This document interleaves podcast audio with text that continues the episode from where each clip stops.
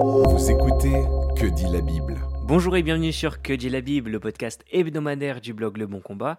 Ici Alex Lopez, l'éditeur de ce podcast qui est sponsorisé cette semaine par BLF Audio. D'ailleurs, BLF Audio vous offre 10 euros d'achat sur un livre audio de leur catalogue avec le code QDLB10. Je vous mettrai les liens dans la description du podcast. Cette semaine, après tout ce qui vient de se passer depuis l'apparition de cette pandémie, notamment le confinement strict des personnes âgées dans les EHPAD, aussi au Québec, pour ceux qui nous écoutent, on appelle ça des CHSLD, euh, et le nombre de morts dans les institutions, beaucoup se posent la question du placement des personnes âgées. La Bible a-t-elle quelque chose à dire à ce sujet? Nous recevons Guillaume Bourrin pour en parler. Salut Guillaume, ça va? Salut Alex.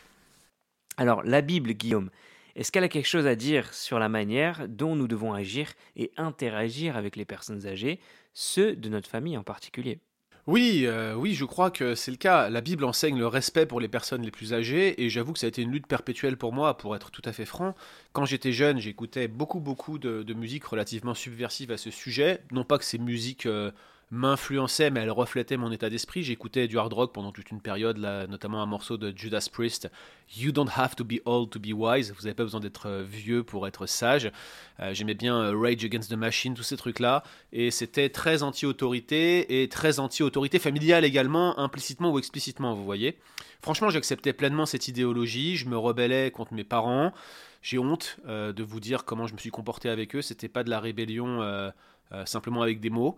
Euh, mon père en particulier en a fait les frais, mais ma mère aussi. Je les méprisais, ça a énormément blessé ma sœur.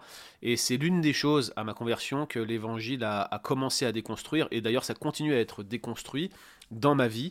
Euh, je suis reconnaissant pour tous ceux qui, qui, ont un ministère auprès de moi, comme toi, Alex, comme d'autres, et qui m'aident à, être un meilleur euh, fils pour mes parents et je suis tellement reconnaissant au Seigneur pour la réconciliation qu'il a opérée. Alors tu comprends Alex que des versets comme Lévitique 19.32 qui dit euh, tu te lèveras devant les cheveux blancs et tu honoreras la personne du vieillard, tu craindras ton Dieu, je suis Yahweh, Lévitique 19.32, et eh bien ce genre de verset me reprend euh, particulièrement. Honorer le vieillard, c'est clairement honorer celui qui l'a fait. Bien plus, je crois que c'est honorer l'ordre des choses créées. Cet homme ou cette femme plus âgée vous a précédé dans le monde, Dieu en quelque sorte l'a établi comme votre prédécesseur. Et c'est encore davantage le cas pour des parents, je crois. Dieu les a établis comme une autorité naturelle sur vous. C'est comme ça que, les théologiens de toutes les époques ont euh, compris le cinquième commandement. La toute première autorité créationnelle lorsque vous venez au monde, ce sont vos parents. Ils sont vos gardiens, ils sont vos pédagogues, ils veillent sur vous, ils prennent soin de vous. Je me souviens quand mon fils est né, euh, ma, femme était euh, trop faible pour le prendre dans les bras, elle avait eu une césarienne en fait, et, j'ai eu mon fils qui venait de naître, il avait quelques secondes de vie, immédiatement dans mes bras. Je l'ai contemplé, c'était la première fois que je regardais de si près un petit être qui venait de naître, qui était aussi chétif et sans défense. Je me suis dit, mais c'est incroyable, il suffirait que je le lâche, mais il, tombe de 20 cm, il est mort. Et j'étais, j'étais juste bouleversé par tant de faiblesse et par le besoin de protection qu'un petit être venant dans le monde euh, avait. J'ai pensé au Seigneur Jésus qui, est venu sous la même forme, en s'incarnant, en rentrant dans le monde. Un état de faiblesse incroyable, c'est l'humiliation euh, que euh, le, fameux cantique de Philippiens 2 décrit. Bref, j'étais son gardien, j'étais celui qui avait la charge de veiller sur lui, j'ai eu à cœur de le faire, et quand je repense à cela, ça, ça m'émeut encore, ça m'émeut toujours. Ce que j'essaye de vous dire par là, c'est que vos parents, ce sont ceux qui vous ont vu les premiers, et qui, dans l'ordre naturel des choses, sont censés prendre soin de vous. Comme le rappelle Paul, d'ailleurs, au détour d'un argumentaire sur un tout autre sujet, ce sont les parents qui amassent, ce sont les parents qui se dépensent eux-mêmes pour leurs enfants dans ce monde. Regardez en, 2 Corinthiens 12, 14. Donc je crois que honorer ses parents, au final, c'est reconnaître ce rôle que Dieu leur a conféré. Honorer ses parents, c'est euh, glorifier Dieu, mon cher. Ah, merci Guillaume, euh, à la fois tu as apporté euh, un élément de réponse, mais aussi un témoignage très beau.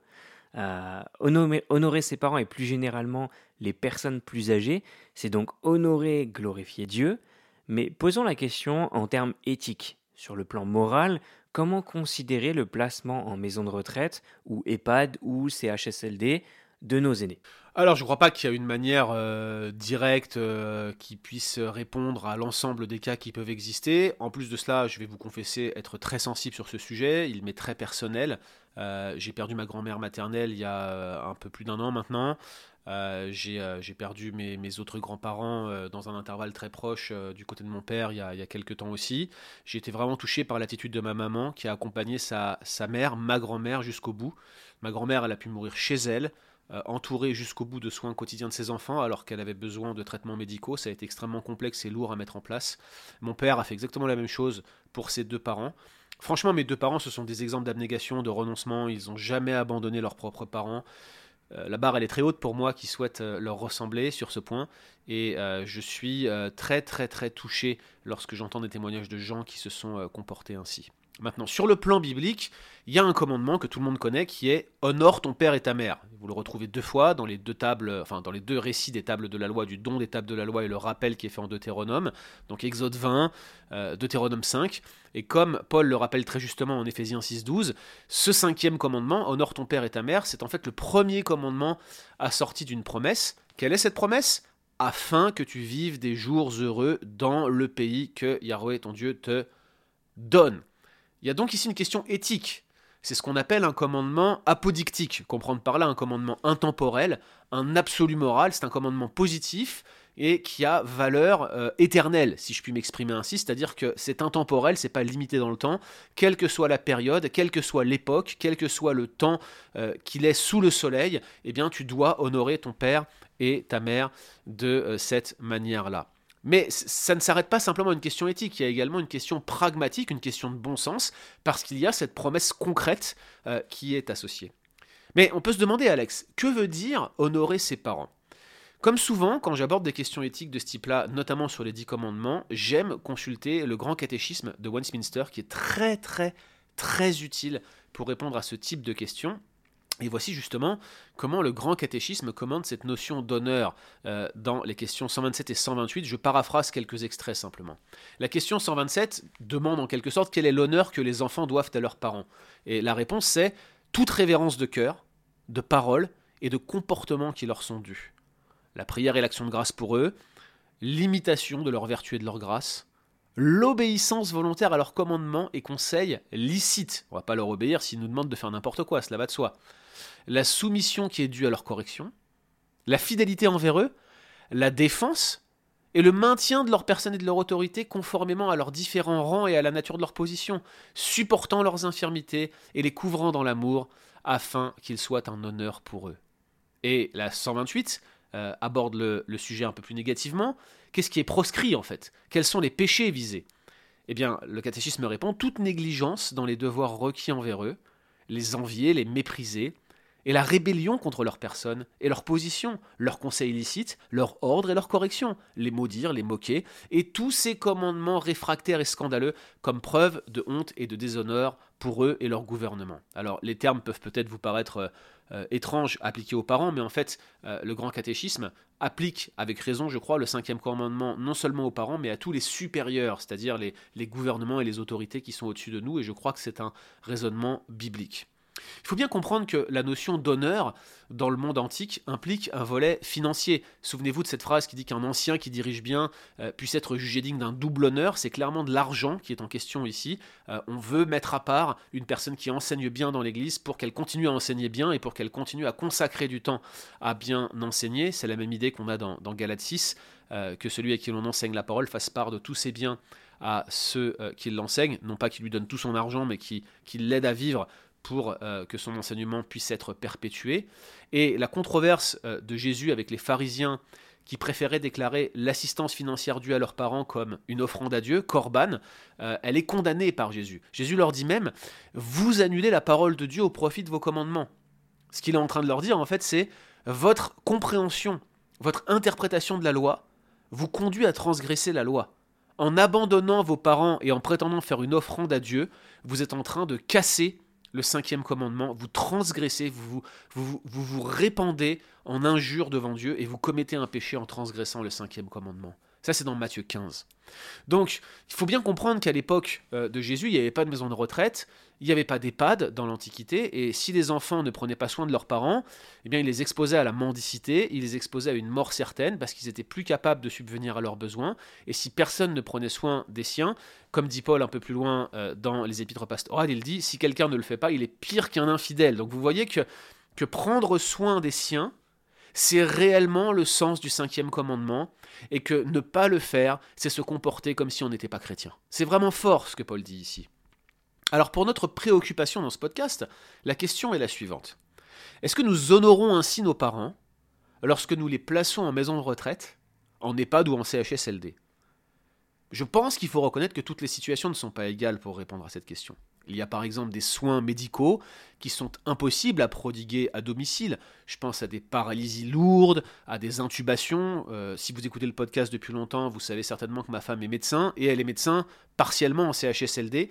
Euh, donc elle voit des situations qui sont absolument impossibles à être euh, suivies à domicile, ce qui implique forcément qu'il y a des personnes, il y a des situations et des cas sur lesquels le fait d'effectuer un placement dans ces structures n'est pas évitable. En certains cas d'ailleurs, placer ses parents est la meilleure manière de les honorer parce qu'on n'a pas les compétences, parce qu'on n'a pas matériellement la, capacité à les honorer comme on pourrait le faire, et donc on compte sur euh, l'aide de la société dans ce cas-là. Mais lorsque nous plaçons nos aînés dans de telles structures pour faciliter nos modes de vie, est-ce que nous agissons réellement correctement? Surtout quand nous les abandonnons là, combien de personnes âgées, y compris chrétiennes, se retrouvent dans des maisons de retraite et ne voient pas leurs petits-enfants ni leurs enfants, éventuellement deux fois l'an, et reçoivent un coup de fil une fois par semaine, et encore ça c'est dans le meilleur des cas. Moi, personnellement, je vais vous dire ce que je pense là-dessus. Ça me scandalise. On a encore vu récemment un film euh, qui est, je crois, euh, sur euh, l'un des grands diffuseurs de films. vous savez, les, fournisseurs comme Netflix ou Prime. Ne me demandez pas lequel c'est, et puis je vais pas me commencer à faire de la pub ici. Plateforme de streaming. De streaming, voilà. Merci de, faire un, anglicisme, mon cher Alex. Il s'agit du film Le Père avec Anthony Hopkins, qui joue d'ailleurs admirablement dans ce film. Et il joue le rôle d'un homme qui est atteint d'Alzheimer, basé à Londres, qui vit dans l'appartement de sa fille il croit d'ailleurs que c'est le sien, il perd la boule, ce monsieur. Et c'est une situation particulièrement compliquée pour sa fille parce que bah, y a déjà l'humeur du papa qui est pas terrible, puis elle, elle aimerait bien euh, euh, vivre sa vie, puis surtout, en fait, elle a rencontré un monsieur avec qui elle est censée aller vivre à Paris. Et donc, son objectif, c'est de réussir à avoir quelqu'un qui, qui le garde à domicile dans cet appartement-là. Et elle finit euh, finalement par le placer en maison médicalisée. Et c'est extrêmement triste. Personnellement, j'avais envie de pleurer comme j'étais pas tout seul, je me suis retenu. Mais c'était pour vous dire euh, simplement que, que, ce film-là est poignant et démontre comment la question du placement des aînés est traitée actuellement sous l'angle du confort de vie, du mode de vie, des choix de vie de la génération survivante. On a une personne qui vieillit, c'est pas beau à voir, mais on veut plus la voir du tout parce que ça nous pose plus de problèmes qu'autre chose. Et je reconnais que les deux, trois dernières années de la vie de ma grand-mère ont été pour ma mère l'objet d'une attention constante allez, je vais dire le mot d'une consécration constante. Elle vivait presque pour cela. je reconnais que c'est complexe, je reconnais que c'est compliqué, que tout n'est pas possible, mais quelles sont nos motivations? Et je crois que c'est ça, Alex, le point. Au-delà des actes, ici, c'est la question de nos motivations qu'il faut évaluer. Qu'est-ce qui est le plus important? Honorer jusqu'au bout mes parents et Dieu ou privilégier mes choix de vie? Alors bien sûr, il y a un grand nombre de paramètres qui doivent être pris en compte. Par exemple, est-ce que je suis le seul à pouvoir prendre soin de mes parents? Est-ce que je suis fils unique, par exemple? J'ai un de mes amis qui, est fils unique, il ne peut pas s'en occuper de cette manière-là, en ayant ses obligations professionnelles, il, ferait plus de mal que de bien. Et puis, on peut se poser la question aussi, quelle est la nature de la structure dans laquelle euh, je pourrais éventuellement euh, placer ou confier mes parents? Je me souviens d'avoir visité euh, des personnes âgées en maison de retraite en Alsace. Eh, je vais vous dire, ils étaient mieux, mieux lotis, mieux logés que moi je ne l'étais. Je sais qu'il y a des maisons d'aînés ici au Québec qui sont des véritables appartements indépendants avec des services spéciaux, par exemple les repas qui peuvent être pris dans l'appartement et qui sont réalisés sur place. Bref, euh, ce genre de questions mérite d'être posées. Puis il y a aussi la question du degré d'autonomie des parents et foule d'autres questions qui doivent être intégrées. Mais sérieusement, regardez-vous devant une glace quand vous avez ce genre de décision à prendre et sondez honnêtement vos motivations. Demandez au Seigneur de sonder votre cœur. Certainement ici, il y a quelque chose qui mérite que nous nous arrêtions et que nous prenions un temps pour réfléchir avant de faire passer nos modes de vie euh, au-delà de ce que Dieu nous demande vis-à-vis de nos parents, je mm. crois. Tout à fait, Guillaume. D'ailleurs, on voit vraiment la friction entre l'idéologie qu'on a envie d'adhérer parce que c'est beau, c'est un beau principe, et la pratique qui peut parfois nous perdre. Comment est-ce qu'on peut agir en tant que croyant dans ce genre de situation, Guillaume?